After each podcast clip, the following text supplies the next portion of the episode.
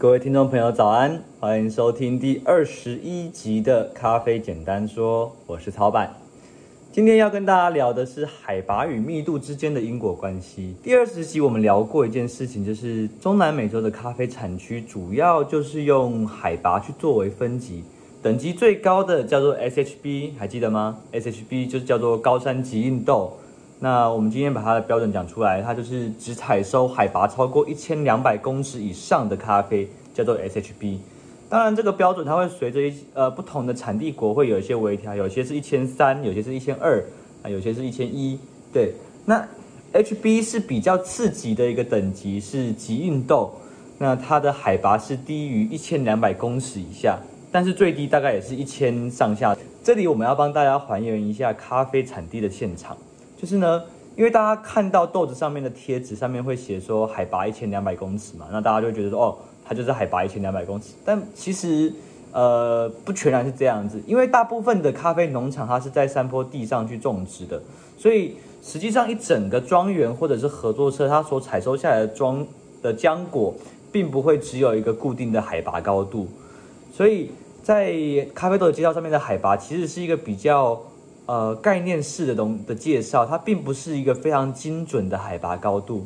那有一些比较注意细节的商人，他并不会只标记一个海拔，他可能会标记咖这款咖啡是海拔一千两百公尺到一千四百公尺这个区间，这在实物上面会比较贴近于现实。海拔一千两百公尺是一个什么样的概念呢？其实咖啡产业走到现在啊，大家的竞争其实已经非常的激烈化了。所以说，可能在以前海拔一千两百公尺是标。的标榜其实就是业界里面的一个高杆，但其实你到了现在，你其实随便在网络上上网搜寻一下，大多数的精品咖啡都一千两百公尺以上的到处都是。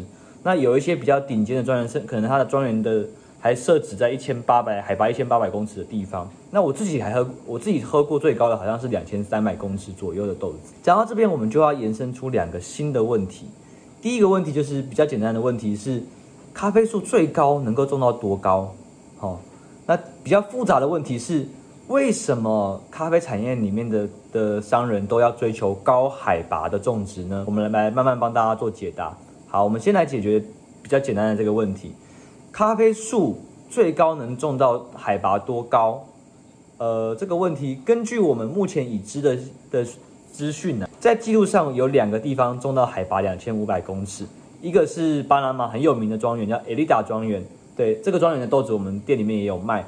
那另外一个是我后来才知道，在玻利维亚的庄园，它也有到两千五百公尺，海拔两千五，其实蛮高的。OK，不过这个玻利维亚它可能会比较厉害一点，因为玻利维亚的整个国界它其实离赤道更远。我们刚刚讲的巴拿马 Elida 它是在赤道附近，那整个玻利维亚其实离赤道已经有一段距离了。原则上。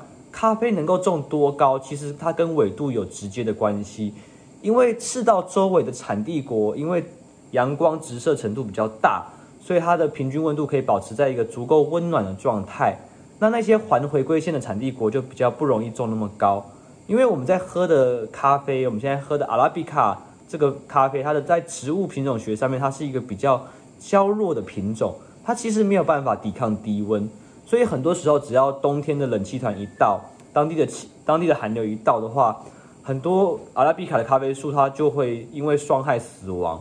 所以只要这座山它的海拔高到会结霜的话，那其实这个地方就我们大概就可以猜测它是不能够种咖啡的。这有点像是什么？有点像是我们小学在学那个，你记得中国农业的时候，我们不是有一个长江流域，然后有一个小麦跟稻米的种植分界线吗？其实咖啡有点像这样，咖啡其实它在海拔高度上面，它也有个种植的分界线。